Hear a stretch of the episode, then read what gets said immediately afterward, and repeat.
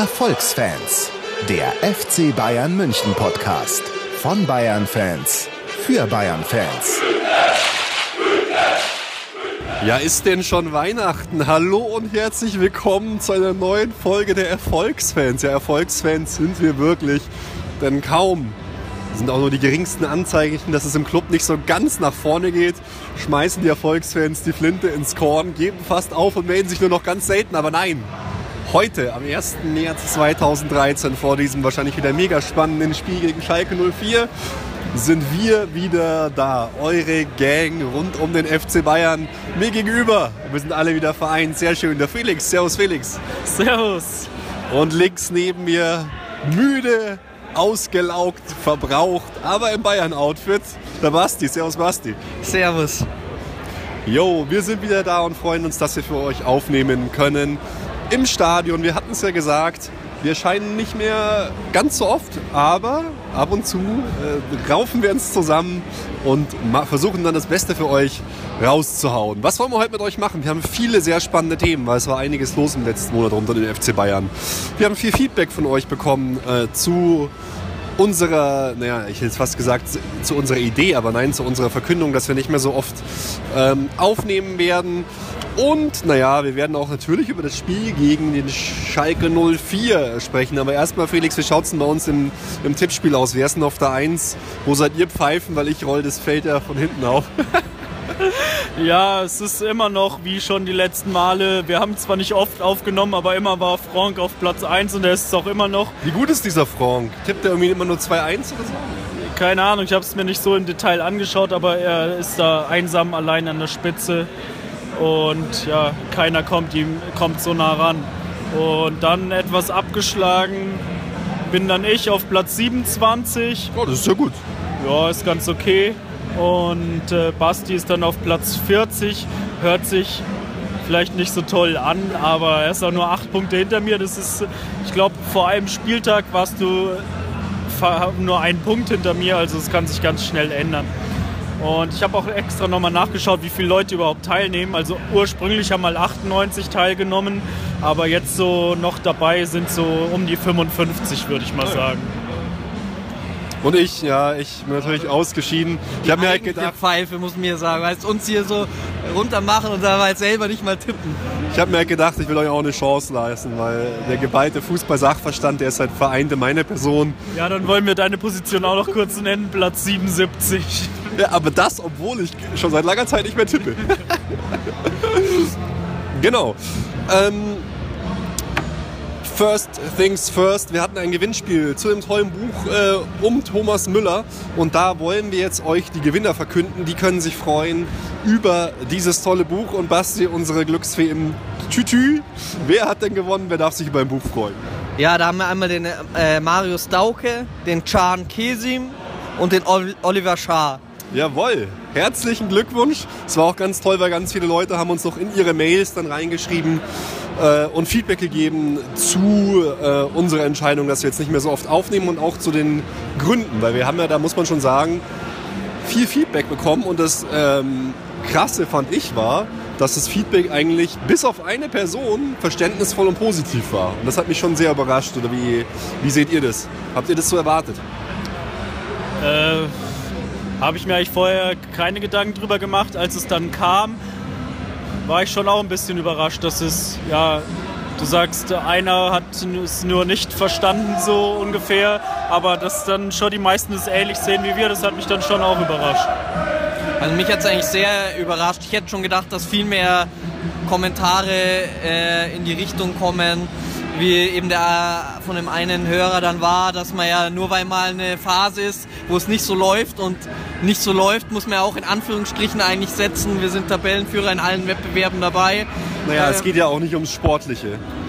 Also ja, jetzt. Aber ist ja auch so, äh, wurde auch als Grund mit angeführt, dass halt nicht mehr ansehnlich ist, es ist irgendwie langweilig zum Zuschauen, nicht mehr so unterhaltsam. Naja, auf jeden Fall war seine Aussage halt, dass man nicht äh, gleich mal nur, wenn es mal nicht so läuft oder man so ein bisschen tief fühlt, dass man sich dann gleich hängen lässt und... Äh Lassen wir noch gleich einfach mal zu Wort kommen, Basti. Äh, können wir ja auch ein bisschen drauf eingehen und zwar war das der Michael Z., der hat gesagt, hört lieber auf, das Genörgel kann ja keiner mehr anhören. Depression pur. Wenn ihr euch nicht mehr identifizieren könnt, macht das keinen Sinn. Echte Fans gehen auch mal durch schlechtere Phasen. Ich bin Fan seit 50 Jahren. Äh, alles da, da gewesen. Wenn ihr keine Zeit habt, lasst es besser sein. Ich habe Besseres zu tun, als euer Selbstmitleid anzuhören. Sorry, bye. Also dazu muss man ja schon mal erstens sagen, wenn er Besseres zu tun hat, kann er ruhig was anderes machen. Nee, Spaß beiseite. Ähm, dass echte Fans gehen auch mal durch schlechte Phasen. Ich bin seit 50 Jahren Fan.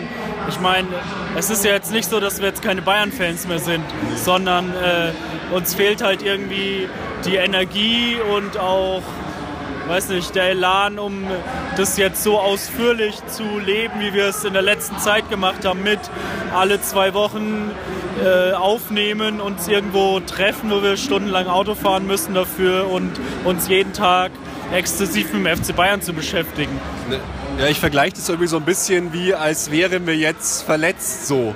Wir haben einfach übersteuert, gerade auch mit dieser Chorgeschichte, die so unglaublich viel Zeit gefressen hat, haben uns quasi verletzt und brauchen jetzt einfach die Auszeit. Also bei mir hat das tatsächlich überhaupt gar nichts äh, zu tun mit der sportlichen Qualität, das kommt so ein bisschen mit rein, sondern eher dieses private, persönliche, dass man die Zeit gerade nicht mehr hat, nicht mehr die Kraft und die Zeit, um das auf so einem Level zu betreiben.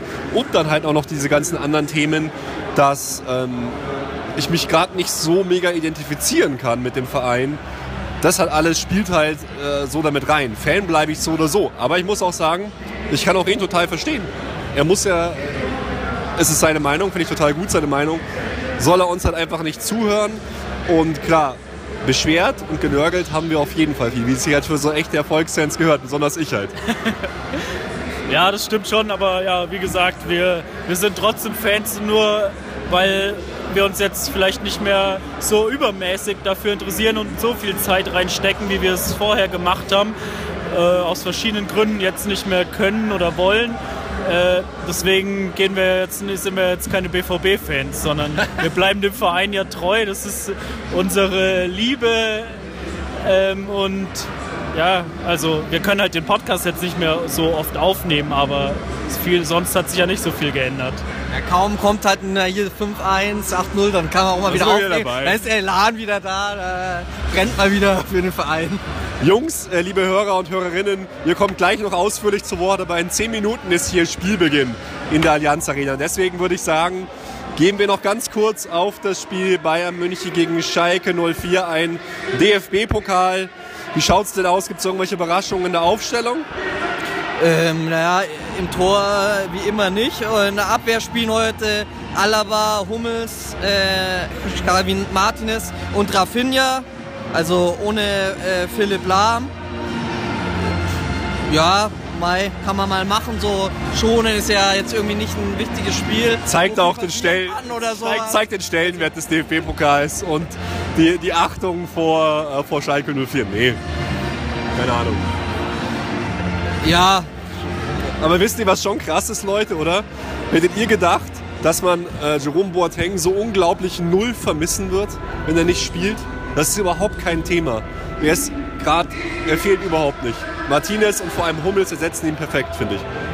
Ja, haben wir, so, glaube schon so gegen Ende der Hinrunde mal gesagt, dass äh, Hummels einfach super angekommen ist, kaum Eingewöhnungszeit gebraucht hat und Boateng gleich äh, super ersetzt hat. Äh, auch Martinez, ich liebe ihn ja sowieso, aber macht auch saustarke Spiele. Ja, hätte ich nicht gedacht, aber es ist so. Aber Was er wird verdrängt werden, Martinez, oder?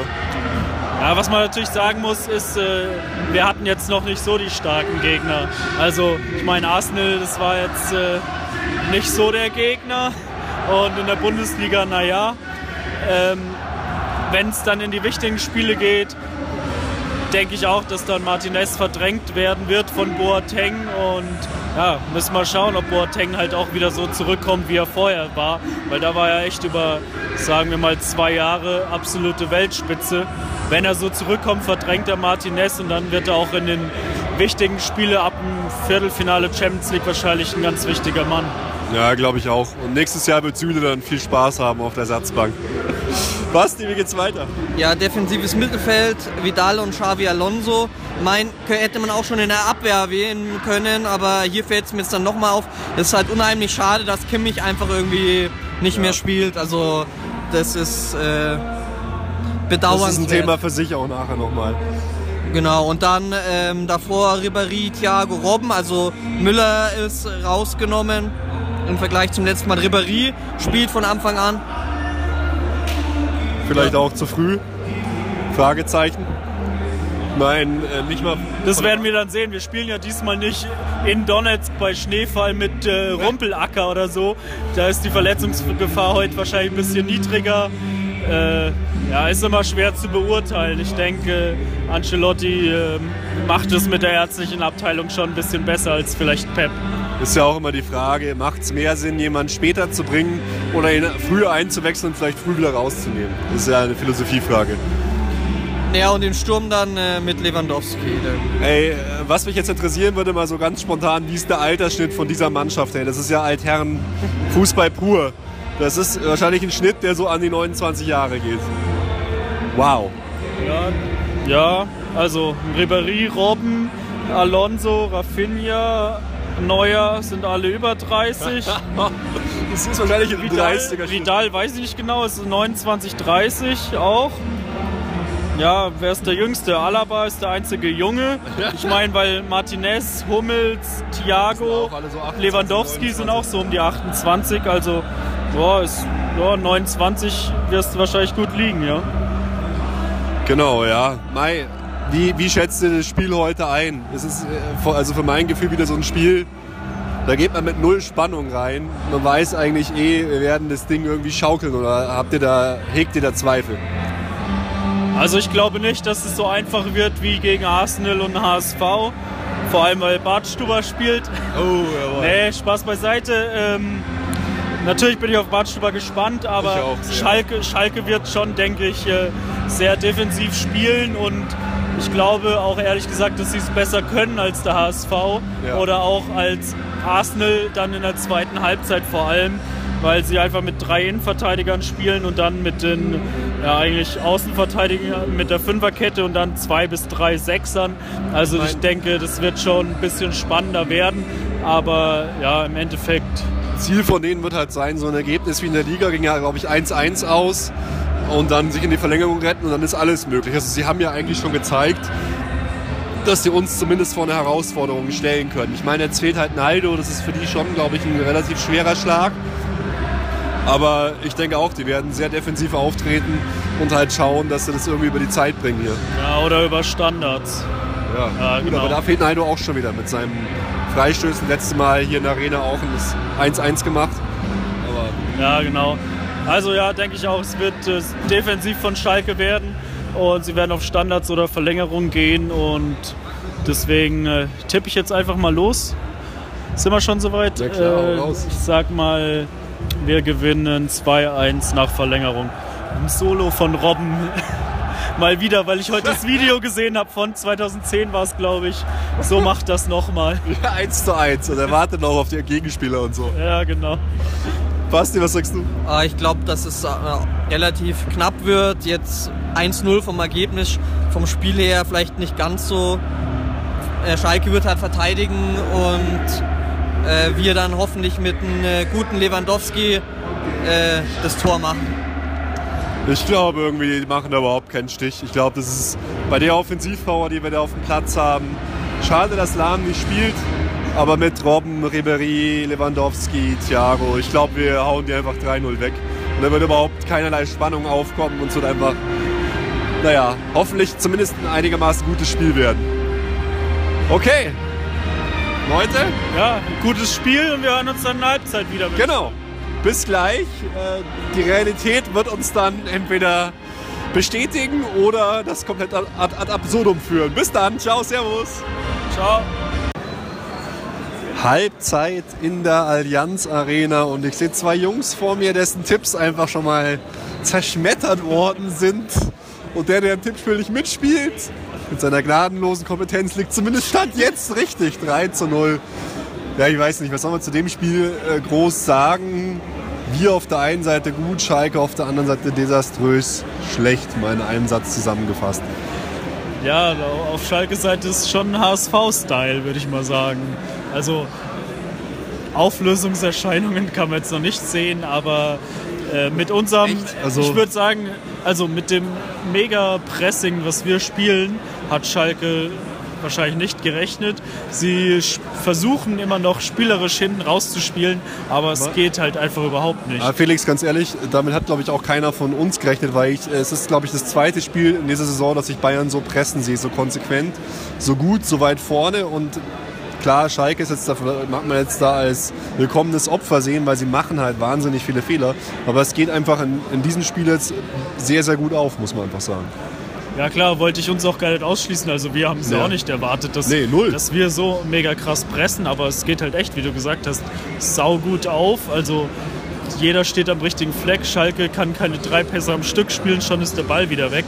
Also es spielt halt zusammen. Wir pressen mega gut und Schalke versucht es spielerisch zu lösen, kann es aber nicht. Ja, es, ist, es ist fast wie unter Pep, weil wir, wir ähm, versuchen, den, den Ballverlust oder die Balleroberung schon eigentlich im gegnerischen Drittel ähm, zu vollziehen, wie damals unter Pep hat. Das ist irgendwie was ganz, ganz ungewohnt gerade, das jetzt wieder so zu, so zu sehen. Natürlich muss man auch sagen, wenn du halt in der, in der dritten Minute schon 1 zu 0 führst, geht vieles leichter. Aber trotzdem war das, von, fand ich jetzt von uns eine der besten Halbzeiten jetzt so bis jetzt unter Carlo Ancelotti, wo du halt auch mehr taktische Einstellungen, finde ich, jetzt gesehen hast als sonst. Also es hat mir wirklich sehr gut gefallen, muss ich sagen. Ja, aber also was Schalke hier abzieht, das kann man halt auch nicht bringen. Also das ist äh, wirklich eine Katastrophe. Spätestens nach vier Ballberührungen ist der Ball wieder weg. Äh, es ist natürlich, wie ihr gesagt habt, auch gut gemacht von Bayern, aber trotzdem kann, also das ist einfach nicht äh, Bundesliga-Niveau, was man sieht, hat man das Gefühl. Also das sind zwei Klassen und darf man dann auch nicht so ängstlich sein, wenn man so ein Tor kassiert muss man sich halt zusammenreißen, auch dann mehr draufgehen vielleicht mal, aber da kommt irgendwie gar nichts. Und selbst wenn bei uns mal hinten äh, ein Fehler passiert, Alaba hat da mal im Strafraum Ballverlust, können sie auch einfach gar nichts draus machen. Also ist einfach, ja, ihr habt es schon sehr gut zusammengefasst. Wir haben halt früh Druck gemacht und das Tor hat sie dann schon so aus der Bahn geworfen, dass es nur noch das Kaninchen vor der Schlange ist irgendwie. Was ich mich gefragt habe, Jungs, wo war jetzt dann heute der Unterschied zwischen dem Spiel gegen Schalke in der Bundesliga, wo wir uns schwer getan haben, wo wir nur 1-1 gespielt haben? Gibt es wirklich jetzt die Weiterentwicklung unter Carlo Ancelotti? Kommen wir jetzt besser in Tritt? War Schalke einfach generell ängstlich. Ich, äh, es, es, fällt immer schwer, dann sowas zu beurteilen, aber es ist einfach ein himmelweiter Unterschied zwischen dem Spiel gegen Schalke in der Bundesliga vor ungefähr einem Monat und jetzt. Es sind zwei Welten, muss man einfach so sagen, finde ich. Und das finde ich schon bemerkenswert auf die eine oder andere Weise. Ja, ja, hast du recht. Das fällt mir jetzt auch schwer zu erklären, so auf die Schnelle. Ähm, ich denke einfach, wir sind jetzt schon durch die letzten Ergebnisse gegen Arsenal und gegen HSV irgendwie ein bisschen besser in Fahrt, ähm, sind vielleicht auch ein bisschen gefestigter. Äh, was wir eben auch schon gesagt haben, die Taktik mit dem äh, krassen Pressing ähm, haben wir, glaube ich, damals gegen Schalke auch nicht gespielt. Nee, gar nicht. Da waren wir eher so ein bisschen zurückhaltend, haben äh, langsam hin und her gespielt. Also da spielen, glaube ich, mehrere Sachen zusammen. Ich weiß nicht, ob man das jetzt unbedingt auf, äh, auf äh, Carlo äh, ummünzen kann oder ob es vielleicht schon irgendwie auch so ist, dass die Mannschaft, weil es ist halt ja nun mal ein K.O.-Spiel, dass sie halt dann einfach mal in K.O.-Spielen schon irgendwie mehr bei der Sache ist als in einem Bundesligaspiel. Glaubst du, dass das so, das so ist? Das hat ja auch Ancelotti gesagt. Er hat gemeint, hey Leute, wir haben die Taktik zwischen dem Spiel Arsenal-Bayern und äh, Bayern-Arsenal und dem Spiel davor nicht geändert. Es ist einfach nur so, dass die Mannschaft 5% heißer ist. Das fände ich eigentlich ziemlich enttäuschend, wenn es nur daran liegt, jetzt aus meiner Warte. Aber es wirkt fast so jetzt, wo es wichtiger wird, wo es um mehr geht, sind alle heiß und bleiben auch irgendwie heiß. Ich meine, beim HSV haben wir auch einfach immer weiter gespielt und jetzt scheint es einfach nahtlos so weiterzugehen. Eine riesen Verunsicherung bei der gegnerischen Mannschaft und eine unglaublich breite Brust bei unserer Mannschaft.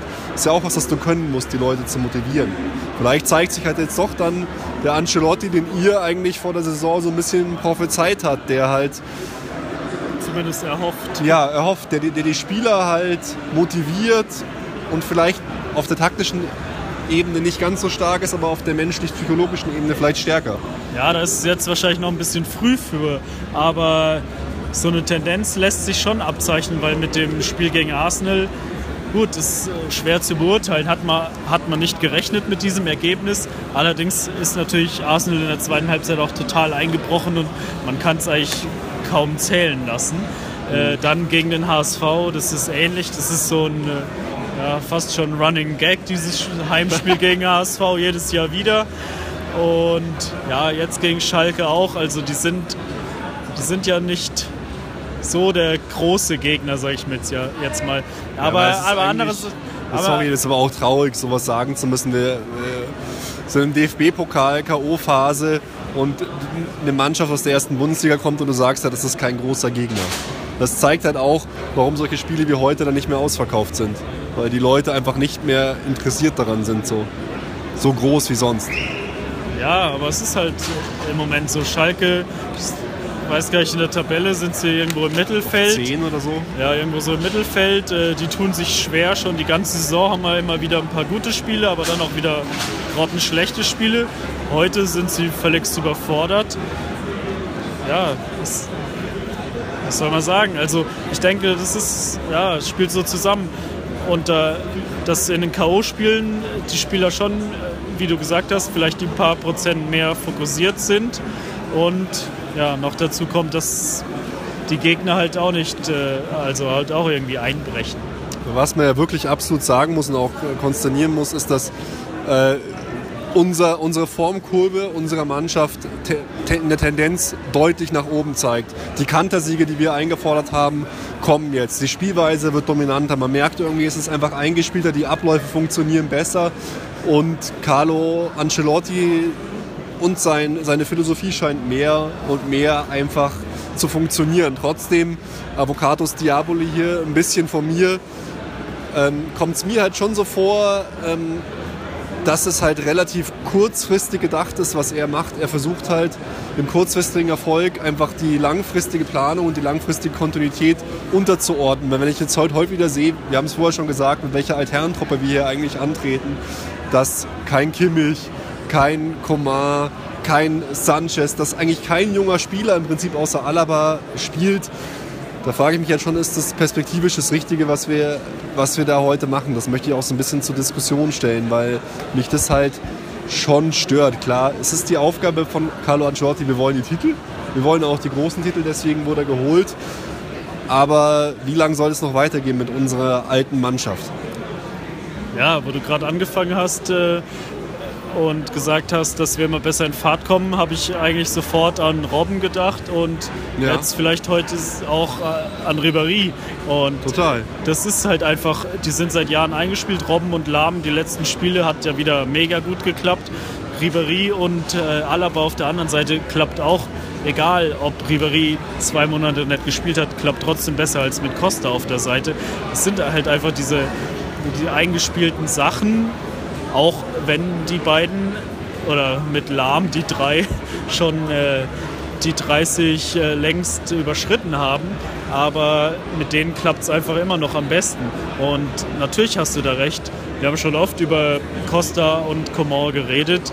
Ähm, die sind halt Backups, aber an das Niveau von den beiden, wenn die beiden Alten fit sind, kommen die nie ran. Das heißt aber eigentlich auch, dass wir ähm, keinen fließenden Umbruch mehr hinkriegen werden, weil, weil ähm, Carlo Ancelotti dem Erfolg alles unterordnet, auch zu Recht. Ich möchte es ja gar nicht in Frage stellen, sondern dass wir dann einen relativ radikalen Umbruch hinkriegen werden müssen. Lahm ist, steht jetzt schon fest, er wird, er wird weg sein. Und wenn dann Robben und Ribéry aufhören, Alonso wegfallen, die ganzen Alten wegfallen, dann wird es uns halt ziemlich hart treffen. Und da Ja, bin ich halt gespannt, was dann dabei rauskommt. Ja, aber das ist auch schon fast ein Running Gag bei uns jetzt. Das sagen wir schon seit, seitdem der Basti und ich beim Podcast dabei sind, dass wir und, und du und der Nico wahrscheinlich schon vorher, dass wir den Umbruch einleiten müssen und äh, es ist fast nichts geschehen. Außenverteidiger ist eigentlich nichts geschehen. Man hat Bernhard gegen Contento ausgetauscht und auf der Rechtsverteidigerposition gar nichts. Und vorne, gut, hat man Coman und Costa geholt statt Shakiri. Sonst fällt mir jetzt gerade mal keiner ein. Ähm, aber ja, die haben auch nicht das Potenzial. Costa hat mal mega gute Szenen, mega gute Spiele, aber auch nicht äh, über längere ja, Zeit. Es ist, bei Costa finde ich es super witzig. Wir haben vorher schon mal so ein bisschen drüber geredet. Du denkst eigentlich immer so, ah, Costa, es, wird doch nichts. Aber jedes Spiel oder alle paar Spiele liefert dir so ein paar Momente, wo du denkst, Wahnsinn, der, das kann der, das könnte der abrufen. Aber das zeigt er halt nie kontinuierlich. Und heute, wenn du auch Ribéry dann wieder siehst, gerade beim 3-0 jetzt der Pass zurück auf Lewandowski, die Vorlagen, das Spiel, dann weißt du eigentlich, auf dieses Level wird er nicht hinkommen. Und dann wird es halt wieder interessant, dann muss man halt doch irgendwann mal den Super Superstar holen, um diese Leute zu ersetzen. Ja, Aber und den, den äh, geschmeidigen Umbruch im Mittelfeld, dafür hätte man ja eigentlich die Leute mit Kimmich und Sanchez. Ja. Ähm, Aber dazu musst du sie spielen lassen. Und nicht ja. so jetzt wieder Alonso hier spielen lassen. Wo wir gesehen haben gegen HSV, dass es ohne Alonso super klappt. Dass nochmal jemand anders spielt. Das ist, ist ja eigentlich auch muss man auch ansprechen. Müller spielt heute wieder nicht. Das ist jetzt vor ein paar Jahren, seit, seit Van Gaal, die Regel, Müller spielt immer auch nicht gegeben. Also, Außer in den wichtigen Spielen unter Pep. wo er ihn hat nicht spielen lassen. Aber ja, es ist, es ist schwer. Aber wie du auch eben gesagt hast, äh, Carlo wurde jetzt nicht geholt, um die nächsten 25 Jahre nee. unser Trainer zu sein und die Jugendspieler, Amateurspieler, wie auch immer, oder die jungen Profispieler an den Kader ranzuholen, sondern um Erfolg zu haben. Und dem ordnet er scheinbar alles unter. Irgendwie kommt er mir so ein bisschen vor wie äh, so jemand wie Felix Magath. Ein, ein System, das zeitlang relativ gut funktioniert und dann aber nicht mehr funktioniert und dann muss jemand Neues geholt werden. Ich will ihn jetzt nicht von den Erfolgen und so mit Felix Magath vergleichen, aber ihr wisst, was ich meine. Es Na, aber bei Felix Magath hat, glaubt das ganze System schon ziemlich auf Druck aufgebaut. Ja, ja. Und ja. das ist ja bei Ancelotti scheinbar, weiß ich weiß es nicht, ich bin nicht dabei, aber ist ja nicht so. Er ist halt nee, eher nee, der nee, Best Friend von Stimmt. den Spielern. Und bei anders. Felix Magath war eigentlich alles unter totalem Druck. Ich fand es auch total interessant. Ich habe heute so ein Interview auf Italienisch gesehen mit Carlo Ancelotti mit in der deutschen Welle oder so. Und was er da für lustige Aussagen gemacht hat, ich musste sehr lachen. Er hat so gemeint, er und Bayern passten zusammen wie Wiener Schnitzel und Kartoffeln.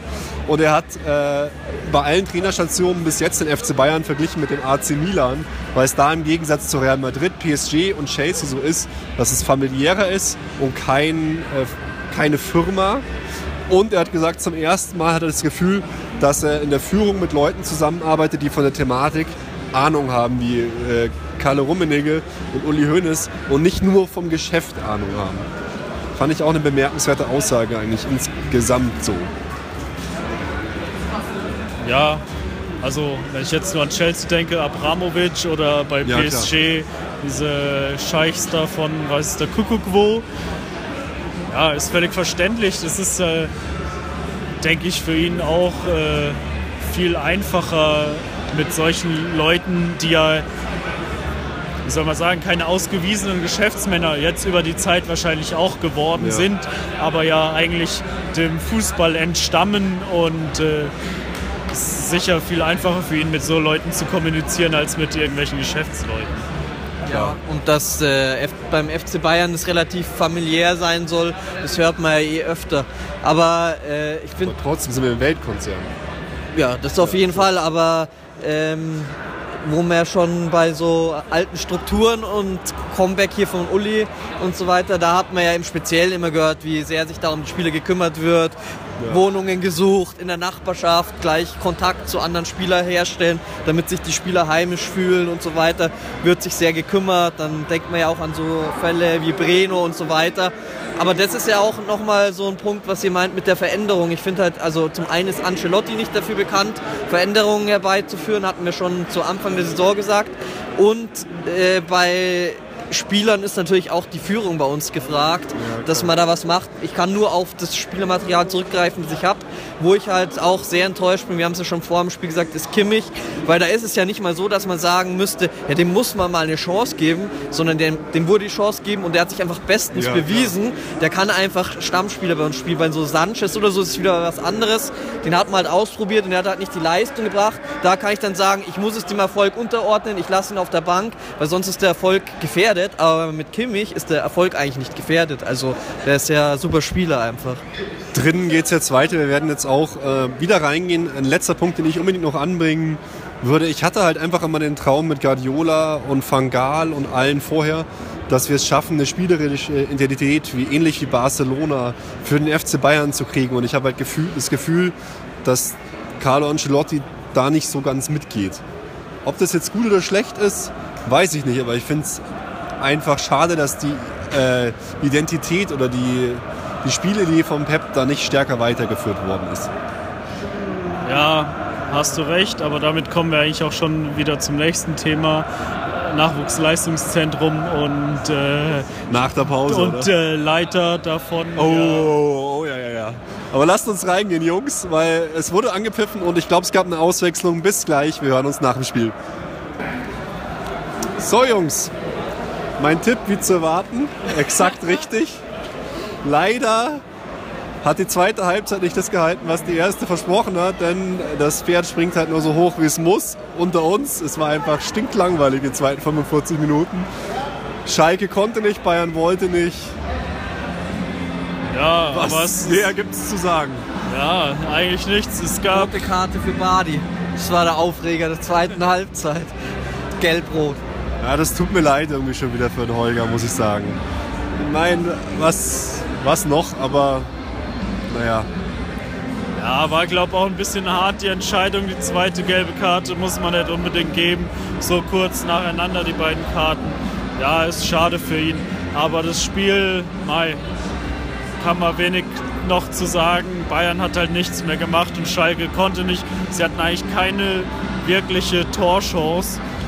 Drei Kullerbällchen, die irgendwie in Richtung Tor mal gerollt sind oder so, aber Torchance kann man das eigentlich nicht nennen. Und ja, dann muss man halt auch nicht mehr machen. Wir haben englische Wochen und am Wochenende wieder ein Spiel, dann reicht halt auch so ein, ich meine, 3-0 ist ja jetzt nicht kein knapper Sieg oder so, es war ja schon deutlich zur Halbzeit, Total. dann kann man halt auch chillen. Und wenn Schalke halt auch überhaupt nichts auf die Reihe kriegt, dann macht man halt auch nichts. Aber es ist halt schon auch ein deutliches Zeichen für die Attraktivität einer Liga, finde ich, um da nochmal drauf zu kommen. So irgendwie, ich habe das Gefühl, die Blase platzt gerade oder zumindest kriegt die Liga langsam ein Problem, weil jeder halt mit dem Gewissen schon reingeht. Es wird langweilig, der Gegner hat keine Chance. Es ist einfach so, dass die, die, die alte Sache, jedes Bayern-Spiel ist ausverkauft, es ist vorbei. Heute konnte man noch ganz locker hierher fahren und Karten holen.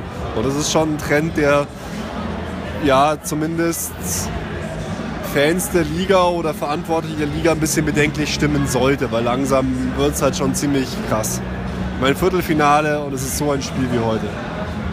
Ja, das ist schon katastrophal, wobei man aber eigentlich sagen muss, dass ja bisher die Saison nicht so war, ich meine, ähm, dass Bayern jetzt so krass überlegen war wie in den letzten Jahren. Also wie gesagt, wir haben jetzt die letzten drei Spiele diese deutlichen Ergebnisse er erzielt, aber davor waren ja auch Phasen drin bis zum Leipzig-Spiel eigentlich, wo man sich nicht mehr so sicher war, dass man jetzt jedes Spiel hier locker äh, gewinnt. Man hat es zwar gewonnen, aber es waren halt nicht diese 3-0, sondern waren auch mal Unentschieden dabei oder halt knappe Siege. Von der Spielweise her ja, aber von den Punkten her nein. Also, nichts nicht. Ja, von den Punkten her war es ja, ähnlich wie in den letzten Jahren wobei du ja auch uns nochmal zum Ende der Hinrunde gefragt hast, wer hat unter war gab es mehr Tore unter Pep, mehr Gegentore, mehr Punkte etc. etc. Und da war alles eigentlich bei Pep etwas besser, minimal zwar. Ticken, ja.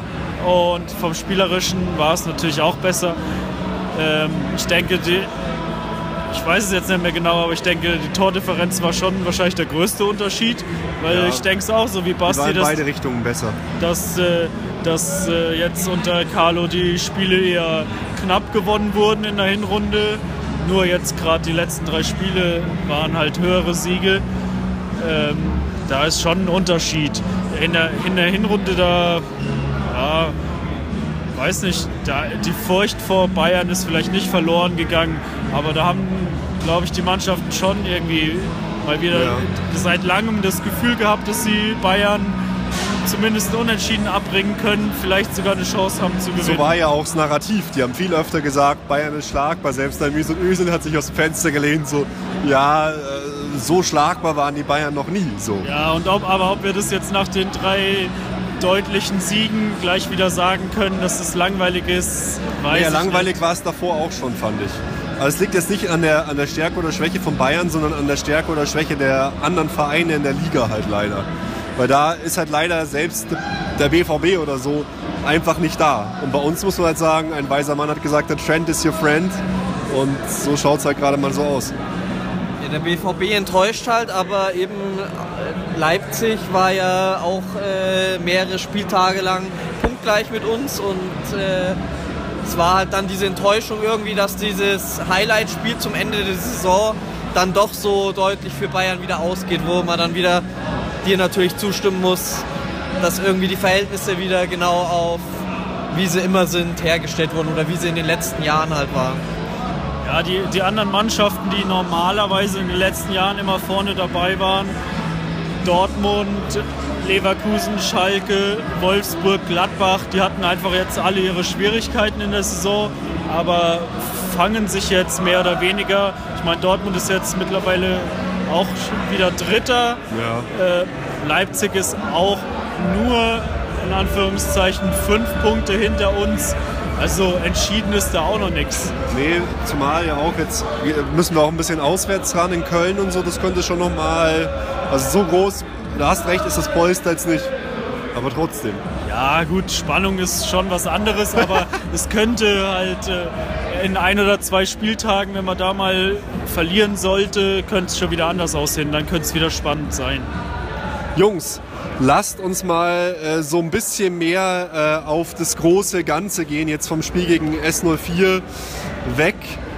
Und zwar so ein bisschen mehr, ja, wie steht der FC Bayern denn jetzt insgesamt denn wieder so da? Weil ich ja jetzt persönlich, um das mal so einzuleiten, habe halt das Gefühl, seit Uli Hoeneß äh, wieder da ist, ist das Chaos ein bisschen größer. Die Bild-Zeitungs-Leaks, sage ich mal, sind äh, verstärkt wieder aufgetreten und wir sind dem FC Hollywood ein bisschen näher wieder. Ich meine, ein schönes Beispiel war der Philipp Lahm-Abschied. Das war ja fast Realsatire. Das war der Komödiantenstadler. Ein Uli Hoeneß stellt sich hin. Ja, mit uns hat niemand gesprochen. Eine Sekunde später im Interview Philipp Lahm. Ja, ich höre auf. Und Sportdirektor habe ich auch abgelehnt. Äh, Um auf den Lahm-Abschied gleich mal einzugehen und die Situation insgesamt. Ich muss halt sagen, das war halt ein absolut amateurhafter Umgang mit dieser ganzen Thematik. Wie der jetzt entstanden ist, ist sicher diskutabel, weil wissen wir hinter den Kulissen auch nicht. Aber für mich sah es halt am Ende des Tages schon nach einem relativ offenen Machtkampf Karl-Heinz Rummenigge, Uli Hoeneß aus. Weil es war ja auch völlig absurd. Wir haben zwei Pressemitteilungen rausgegeben und zwei Erklärungen ungefähr zwölf Stunden nacheinander. Einmal vom Uli Hoeneß und einmal vom Karl-Heinz Rummenigge. Wie habt ihr die Situation erlebt, so rund um Philipp Lahm? Weil du hast ja schon so ein bisschen, ich will dir nicht vorwegnehmen, aber warst ein bisschen sauer.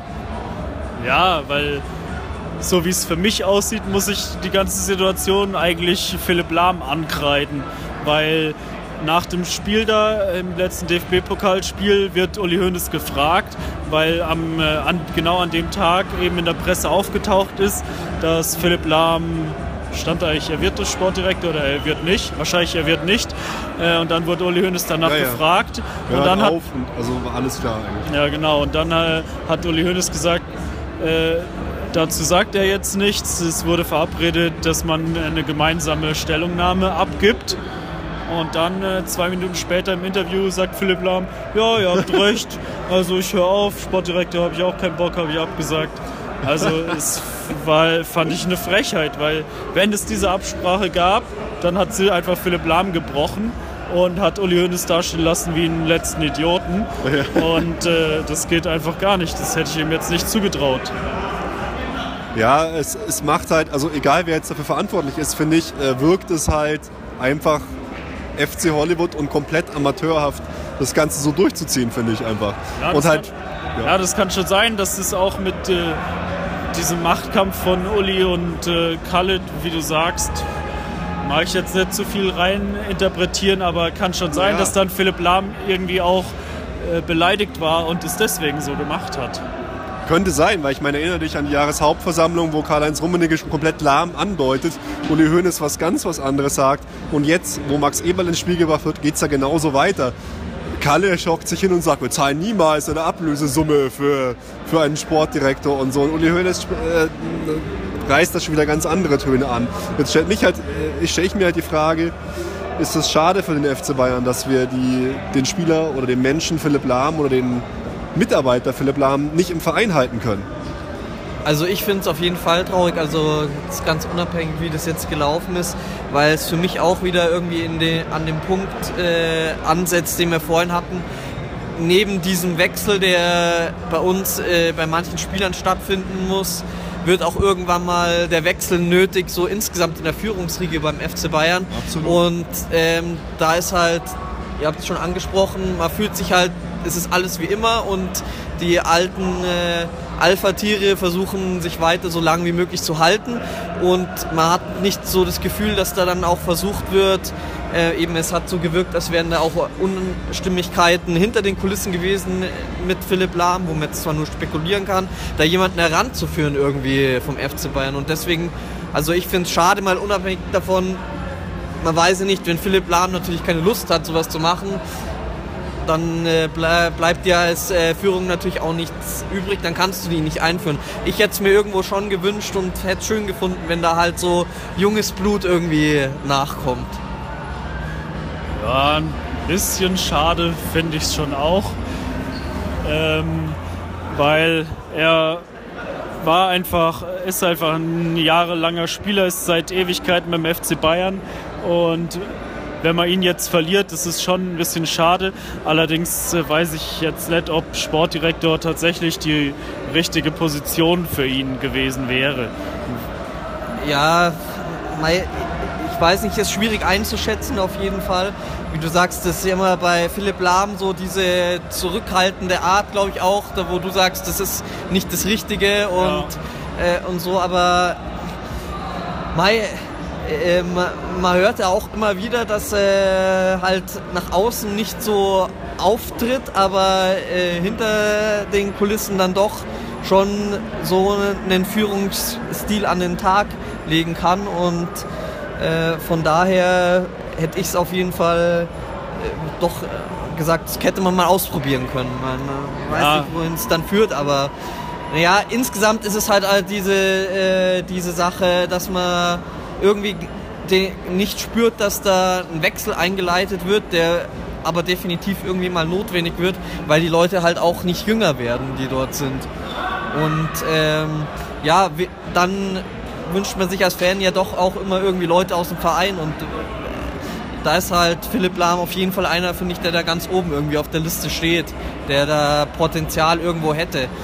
Er ist jetzt nicht der, der so nach vorne heraus äh, tritt und äh, ja, die, die große Bühne irgendwie sucht, aber ich finde, das, das können ja auch andere übernehmen. Ähm, das heißt ja nicht, dass er nicht dann trotzdem andere Aufgabenfelder gut erfüllen würde. Ja, du hast schon recht. Er war wahrscheinlich auch nicht ganz umsonst Nationalmannschaftskapitän. Irgendwie muss ja schon ein bisschen Führungspotenzial in ihm stecken.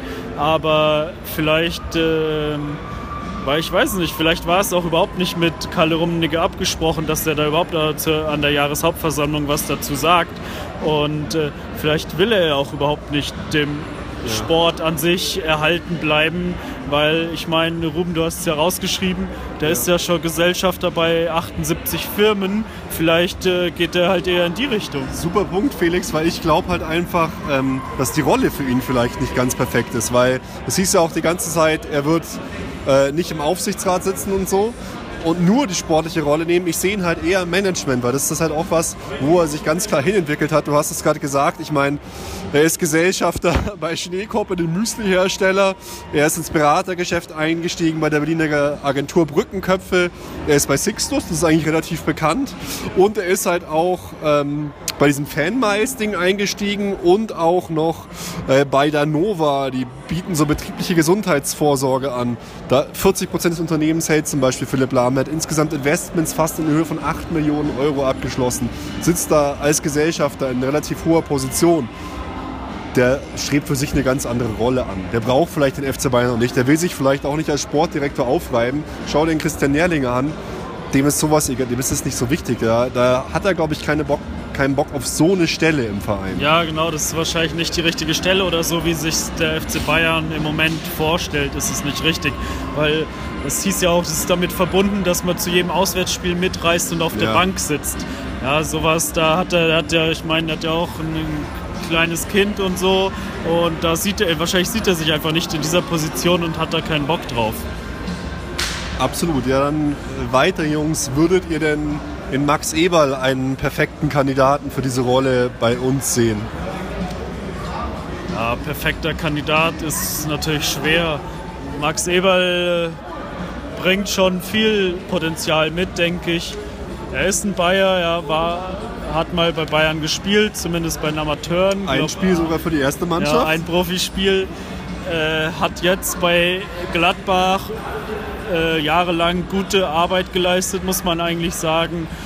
Deswegen würde ich ihn schon als guten Kandidaten ansehen. Perfekt, weiß ich nicht, kann ich schlecht beurteilen, aber ähm, Jemand Besseres fällt mir jetzt, glaube ich, auch nicht ein. Ich meine, wenn man halt diesen Steigeruch haben will, den Bayern irgendwie immer wieder präferiert, den ich gar nicht so wichtig finde mehr im, im Profigeschäft, muss man halt sagen, der Typ war seit sieben Jahren jetzt in dieser Position bei Borussia Mönchengladbach.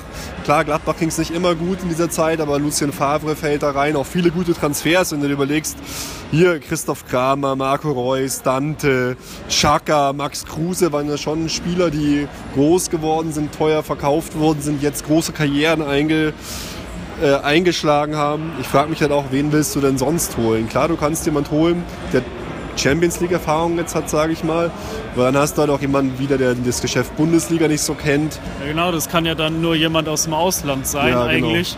Und dann holen wir uns so einen englischen Vogel hierher wie die Löwen oder was. also da ist es mir schon lieber, jemanden zu haben, äh, aus der Bundesliga, der sich hier auskennt, auch ein bisschen mit dem FC Bayern auskennt. Äh, gut, der hat auch schon internationale Transfers getätigt, natürlich kleinere, aber das ist mir dann schon äh, wichtiger, als wenn dann von irgendwoher irgendein Typ kommt, der meint, er wäre hier der geile Macker. Aber es ist halt auch interessant, bei uns ist die Sportdirektorposition auch irgendwie ein bisschen anders als bei anderen Vereinen. Man schaut dir zum Beispiel Matthias Sammer an, der war jetzt nicht zuständig dafür, irgendwie jetzt dauernd irgendwelche Transfers zu machen. Das war eher Aufgabe von Reschke. Der wäre im Prinzip eher zuständig dafür, die Interviews am Spielfeld ranzugeben, so gefühlt. Bei dem haben wir uns ganz oft gefragt, was macht denn der Kerl eigentlich so? Und der, muss man sagen, war ja mit im Vorstand. Was jetzt Philipp Lahm anscheinend ja nicht angeboten worden ist und wahrscheinlich auch Max Eberl nicht angeboten wird. Ja, aber Max Ebel kann, glaube ich, auch gute Interviews am Spielfeldrand geben. das kennt er schon. Ja, unter dem Aspekt ist dann die Transfersumme irgendwie schon, finde ich schon so eine Sache. Ich meine, der Ruhm wird wieder scheißegal sein hier. Was denn? Äh, äh, die Ablöse hier für den Sportdirektor. Ja, der Rummeliger hat gesagt, wir zahlen keine Ablöse. Fand ich auch wieder das Beste, was ich je in meinem Leben gehört habe. So, ja, vielleicht tauscht der FC Bayern äh, einen Spieler gegen Max Eberl und den Vogel abgeschossen hat für mich NTV. Die haben vermutet, dass wir Renato Sanchez tauschen gegen Eberl. Okay, ja. Absolut sinnig. Ja, das habe ich auch gelesen. Ich vermute mal, sie haben gemeint, dass wir ihn ausleihen dafür. Ich hoffe es. Weil äh, so viel ist er dann doch nicht wert. Okay. Man wird sehen.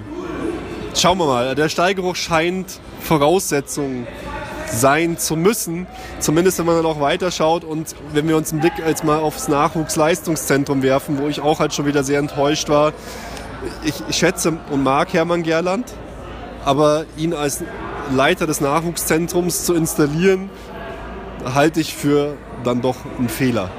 Weil ähm, wir halt mittlerweile im Wettbewerb sind mit Konzernen und Vereinen wie Hoffenheim, wie Red Bull, die das halt auf einem ganz anderen Level betreiben als wir, dieses ganze Thema. Und da holen wir uns halt jemanden rein, der halt schon eher für die alten Tugenden steht. Also da war ich enttäuscht, als ich das gelesen habe. Ich habe halt gedacht, wir holen uns einen Profi von außerhalb rein. Ja, sehe ich ähnlich. Ich meine, wir Leiter dieses Nachwuchsleistungszentrum wird ja der Jochen Sauer, der vorher Geschäftsführer bei Red Bull Salzburg war. Ja, das ist schon ein Top-Mann. Sa sagt mir jetzt nichts, aber ich gehe mal davon aus, dass er schon ein Top-Mann war, war bei, wenn er bei Red Bull Geschäftsführer war.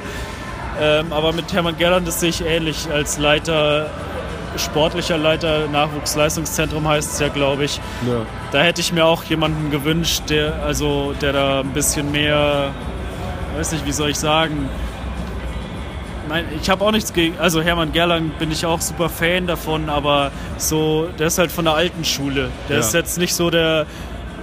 Negativ sagt man der Laptop-Trainer. Aber Felix, es ist Aber- doch wieder genau das Gleiche. Wir schaffen es nicht, einen Umbruch hinzulegen. Nicht mal bei unserem Nachwuchsleistungszentrum. Oder? Ja, ja, sehe ich in dem Fall auch so. Also da hätte ich mir auch lieber jemand äh, Jüngeren gewünscht, der einfach irgendwie moderner unterwegs ist und mit der ganzen Technik, die man heutzutage zur Verfügung hat, auch von Trainingsüberwachung und so äh, umgehen kann und nicht so jemand wie Hermann Gerland, der halt so ein alter Schleifer-Typ Magath ist. Das, das mag gu- gut funktionieren bei den Amateuren, hat früher auch super funktioniert. Als Trainer wäre es für mich auch noch okay von so einer Jugendmannschaft, weil das kann er sicher super, aber halt nicht als Leiter, Leiter dieses äh, Leistungszentrums. Ich habe halt so einen ganz interessanten Artikel gesehen, äh, gelesen auf ESPN, da ging es nur um Hoffenheim. Und wenn du halt schaust, wie die arbeiten, die haben zum Beispiel so eine riesige Halle installiert. Da kriegt jeder, äh, von jedem Spieler wird so das Blickfeld gemessen und auf, ne, auf einer Skala einsortiert. Wie viel vom Spielfeld sieht der Spieler, welche Pässe sieht er, welche Mitspieler und welche Gegenspieler sieht er. Und von solchen Met- Methodiken, wo er, mit denen halt auch so Leute wie Süle und so geschult worden sind, sind wir beim FC Bayern halt leider total weit weg. Und ich glaube, dass das die Gegner der Zukunft sein werden, die so halt, Vereine, die so arbeiten. Und wir als FC Bayern sind jetzt in der super Rolle. Aber wir müssen halt auch diese Methoden für uns über, übernehmen, weil da sind wir bei weitem in dem Bereich Nachwuchs nicht die Nummer eins. Und das ist ein eklatanter Fehler und ein Riesenproblem für uns, glaube ich gerade. Ja, vielleicht überrascht er uns da auch mal wieder, der Tiger. Aber, oder hat gute Berater, wie auch immer. Ich sehe es ich sehe es auch für falsch an, dass er jetzt, wo wir gesagt haben, die letzten Jahre kam überhaupt nichts mehr aus unserer Jugend, überhaupt keine Spieler mehr. Äh, wir müssen da ein neues Konzept fahren, wir müssen ein neues Leistungszentrum bauen. Ähm, dann hätten wir auch den kompletten Neuanfang starten sollen und da einen neuen von externen Leiter einsetzen müssen. Hätte ich halt auch gesagt, irgendeinen Jungen, der mit den neuen Philosophien und, und den, ich sage jetzt mal, den technischen Standards von heutzutage halt vertraut ist und da Sachen etabliert. Ich meine, ich, ich will ihn jetzt nicht nennen, aber er, er, war ja, oder ich will ihn schon nennen und ich will ihn jetzt ja nicht auf diese Stufe setzen, weil er hat sich ja damals quasi auch bei uns gepitcht für diesen Job. Und wenn du jetzt halt jemanden anschaust, wie den René Maric, der da bei uns äh, Marek, der bei uns im Interview war, der jetzt bei Red Bull Salzburg Co-Trainer ist und PSG und Man City jetzt aus der Liga gehauen hat und da die Riesenerfolge feiert, da frage ich mich halt schon, warum wir halt nicht so mutig sind, um auf solche Konzepte, wie er das halt macht, dieses komplett, ja, dieser, das ist ja die Perfektion eines taktischen Notebook-Trainers, was, was er da betreibt, dass wir uns das halt dann scheinbar solche Sachen nicht trauen, solche Leute einzustellen, auf welcher Position jetzt auch immer. Auf jeden Fall hat es mich total begeistert, ihn auf einmal da im Fernsehen zu sehen, so Co-Trainer und super erfolgreich. Und er setzt genau die Sachen, die er bei uns besprochen hat, auf einmal halt da selber um. Fand ich halt sehr interessant. Ja, es müsste dort halt äh, eigentlich auch von oben her oder im gesamten Verein so eine äh, Umstellung passieren. Also das ist ja auch mit dem Hermann Gerland äh, wieder so eine Sache, wo man auch das Gefühl hat, das ist halt diese ganze alte Garde, die so unter sich bleibt die ganze Zeit.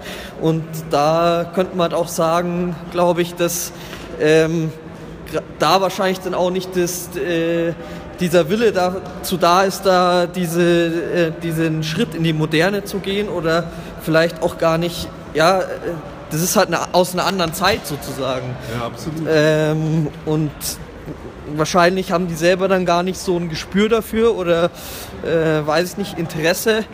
Und äh, deswegen passiert dann auch im ganzen Verein sozusagen nichts in diese Richtung irgendwie. Also es zieht sich ja durch heute schon äh, die ganze Diskussion. Überall Ja. wollen wir eine Umstellung haben und nirgends passiert und vielleicht muss erst ganz oben die, der Umbruch passieren, dass dann nach unten hin das weitergeht.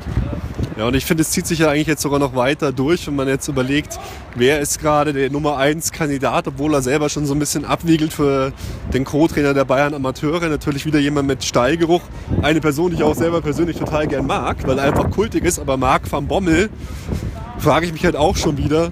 Gut, der Mann war jetzt Co-Trainer, ich glaube, bei der U17 in den Niederlande und ist gerade mit Bernd van Marwijk Co-Trainer von Saudi-Arabien. Aber ist das dann der richtige Mann, um Talente auszubilden und unsere Amateure wieder weiter nach vorne zu führen. Da frage ich mich halt auch schon wieder, was ist das? Woher hast du das überhaupt, dass der hier der Kandidat Nummer 1 ist? Das habe ich zum Beispiel nirgendwo mal gehört oder so. Also mir wurde gesagt, dass das eigentlich schon so gut wie durch ist. Marc van Bommel war jetzt die letzten Tage auch im, äh, für Jahreszeiten eingecheckt hier in München und hat anscheinend schon Vertragsverhandlungen geführt und so. Aber ich, ich habe nur gelesen, ja, der war diese Woche in München mit seinem Sohn und war bei Bayern und dann hat, dann, hat danach gesagt, äh, also er steht nicht zur Verfügung, nicht nächstes Jahr, danach schauen wir mal. Okay, vielleicht bin ich da auch auf der völlig falschen Pferd, aber ich habe das so verstanden, dass es schon relativ wahrscheinlich ist. Aber mich würde es halt auch da irgendwie enttäuschen, weil wir halt da, weil wir jemand holen, der klar Steigeruch hat, der irgendwie dazu passt, aber der halt mit Sicherheit nicht der beste, die beste Option auf dem Gebiet ist. Und ich finde halt, das muss unser Anspruch sein, die besten Kräfte zu holen. Ohne Rücksicht jetzt vielleicht immer auf den Stallgeruch. Ja, ja, stimmt schon. Nur ja, finde ich schwer, das zu beurteilen. Wer ist der beste Trainer für eine Jugend oder für eine Amateur, für unsere Amateurmannschaft? Ist es jemand wie Hermann Gerland, der 50 Jahre Erfahrung hat und mit äh, jungen Leuten umgehen kann, aber vielleicht jetzt nicht gerade der modernste Trainer ist? Oder ist es so jemand wie, keine Ahnung, Julian Nagelsmann, sage ich jetzt mal, der mit Mitte 20 schon äh, Trainer ist und äh, die Mannschaft dann mit modernsten Mitteln irgendwie betreut und dann mit Ende 20 schon wieder dann Trainer einer Bundesligamannschaft ist. Ja, hätte ich eher gesagt, dass es so jemand ist. Weil wenn, äh, also ich finde es ganz schwer, das weiß ich, könnte ich für mich nicht sagen, wen ich da jetzt bevorzugen würde. Aber wenn es so wäre, dass man da so einen jungen Trainer äh, die Chance gibt, dann äh, wäre es vielleicht Tobi Schweinsteiger. Ja, genau. Der ja. Mann, du bist ein Arsch. Du hast mir gesagt, die Argumentation jetzt vielleicht gerade schon wieder zerstört. Der ja letztens äh, die Trainerprüfung mit voller Punktzahl, glaube ich, bestanden hat. Der erste seit Thomas Tuchel vor ja. sieben Jahren oder so. Oh, Thomas Tuchel. Ja. ja. aber zumindest, zumindest so einen sollte man da zumindest dann aber schleunigst integrieren, wenn du halt so ein High Potential in dem Bereich hast, der auch noch so. Er ist ja, glaube ich, Co-Trainer bei der U19 im Moment. Genau. Der auch noch so beliebt ist bei, bei Spielern, bei Fans, bei allen. Also da würde ich halt eher nach der Leistung gehen als nach dem Namen, will ich damit sagen. Das ist eigentlich meine gesamte Argumentation, die du mir vorweggenommen hast jetzt. Im Prinzip müsste man es doch so machen, was du auch schon angesprochen hast, Ruben, äh, be äh, bevor das Spiel losging, dass du dir ein Team von Leit Leuten zusammenstellst, die alle irgendwie an einer, einer selben Philosophie festhalten ja, genau. Und dass du halt von der Jugend über die Amateure bis zu A-Nationalmannschaft äh, bis zur ersten Mannschaft äh, ein Konzept hast und eine Idee vom Fußball, die dann in den unterschiedlichen Bereichen von den Personen umgesetzt wird. Ja, aber genau dafür brauchst du einen äh, Leiter des äh, Nach Nachwuchsleistungszentrums, der das schon mal für alle Jugendbereiche genau. vorgibt, bis zu den Amateuren. Und jemand, der halt gut mit dem Sportdirektor zusammenarbeitet, damit die ein einheitliches Konzept haben. Und äh, das sehe ich jetzt im Moment nicht mit Hermann Gerland. So Jungs, es wird immer ungemütlicher. Irgendwie meine Finger frieren mir ab, wenn ich hier das Mikro halten muss. Wahrscheinlich wird es auch ziemlich, ziemlich laut äh, vom Wind her. Welche Themen haben wir noch äh, auf dem Zettel? Ganz kurz ansprechen wollte ich zumindest noch, weil ich es doch relativ tragisch finde, die ganze Causa mit Mario Götze, der jetzt aus dem Trainingsbetrieb genommen wurde auf unbestimmte Zeit mit einer Stoffwechselerkrankung. Und da stelle ich mir halt schon die Frage, war das vielleicht auch schon so, als er bei uns war? Ich glaube, Basti, du hast dir da auch schon so ein bisschen Gedanken dazu gemacht zu dem Thema. Oh, Mai, äh, generell ist es halt ein, wieder, haben wir auch schon letztes Mal gesagt, es tut einen halt furchtbar leid. Man hat sich immer gewundert. Jetzt erscheint es irgendwie unter so einem bisschen anderen Licht, weil man sich ja immer gefragt hat, war, warum kann er die Leistung nicht umsetzen oder wird er einfach nur falsch eingesetzt. Das ist zwar immer noch sehr viel so Spekulationsraum, weil man ja immer noch nicht genau weiß, wie, wie sind da denn jetzt tatsächlich die Auswirkungen gewesen, weil wenn es so offensichtlich irgendwie starke Beeinträchtigung gewesen wäre, dann würde man ja meinen, dann wäre er schon längst beim Arzt gewesen und jemand hätte das festgestellt. Man wundert sich halt schon irgendwie der Eindruck, dass er nicht die volle Leistung bringen kann, ist schon lange da und ja, wieso wurde das dann nicht vorher festgestellt? Erst ist halt die Frage, äh, bedingt das vielleicht dann auch die vielen Verletzungen, weil es heißt ja immer nur, ein gesunder Körper und ein gesunder Geist kann verletzungsfrei Sport betreiben. Das habe ich mich halt gefragt, ob es halt bei uns auch schon so war, dass ihn das in irgendeiner Form beeinträchtigt hat. Weil es war ja schon immer so, es, es, gab ja diese Gerüchte oder diese Vorwürfe, dass er nicht richtig trainiert hat und ein bisschen dicklich ist. Eigentlich, die haben ihn eigentlich begleitet, oder? Kleines Moppelchen und so war ja immer so ein bisschen die Ansage. Ja, und war ja dann auch diese berühmten äh, Interviews vom äh, Mehmet Scholl, wo er gemeint hat, er soll mehr trainieren und so. Ja, super, Mehmet, ähm, ja, aber das ist ja schon, was ich meinte. Man, wenn jetzt im Nachhinein denkt man sich halt dann, ja, hm, dann war das vielleicht schon damals und wieso wurde das dann nicht festgestellt? Aber es ist ja scheinbar so, wie du gesagt hast, dass er gar nicht so direkt merkt, dass es ihm irgendwie wirklich so merklich schlecht geht, sondern dass er halt durch diese Stoffwechselerkrankung verletzungsanfälliger ist. Und ja, Mai, der Müller-Wohlfahrt hätte es halt sofort entdeckt wahrscheinlich, wäre er nicht weg. Ja, ja, ja, ein paar Liter, ein paar Liter Rinderblut gespritzt und gut wäre die Nummer gewesen. Ist schuld. Scheitert sich hier mit äh, unserem Top-Arzt und dann wird unser Weltmeister Torschütze äh, in äh, gehemmt. Ich glaube, da gibt es keine zeitliche Korrelation. Jungs, ich würde sagen, wenn ihr nichts dagegen habt, wir beenden die 126. Folge der Erfolgsfans, unsere Stadionfolge, weil meine Hand friert mir gerade so ein bisschen ab. Es ist kalt, es ist windig, ich bin mir nicht ganz sicher, wie äh, das Audio für unsere lieben Hörer ist. Aber ja, hat Spaß gemacht, Jungs. Ähm, schön, dass wir uns mal wieder gemeldet haben. Ich hoffe, euch gefällt es auch. Gebt uns gerne Feedback. Es hat uns zwar, haben uns, hat uns zwar auch ein Hörer geschrieben in den Mails so, auf die Stadionfolgen könnte ich verzichten. Tja, ähm, das ist das, was es gibt von uns. Weil das ist halt auch die Möglichkeit für uns, dass wir zusammen Fußball schauen können, uns zusammentreffen können. Und deswegen hat es mir besonders viel Spaß gemacht mit euch. Jungs, vielen Dank. Wir sind im Halbfinale vom DFB-Pokal. Wird sicher spannend, na, zumindest kurzfristig spannend, wenn wir auf Borussia Dortmund treffen, ansonsten überhaupt nicht.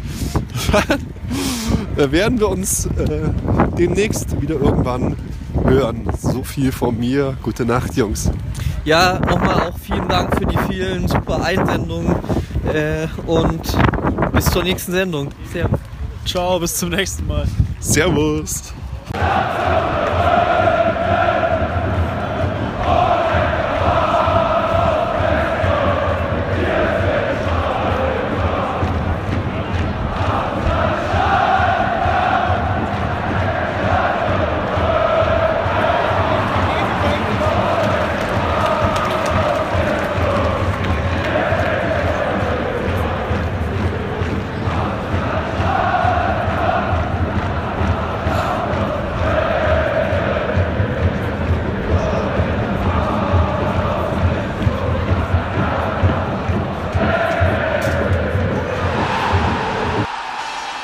Alle Informationen rund um unseren Podcast findet ihr unter www.erfolgsfans.com.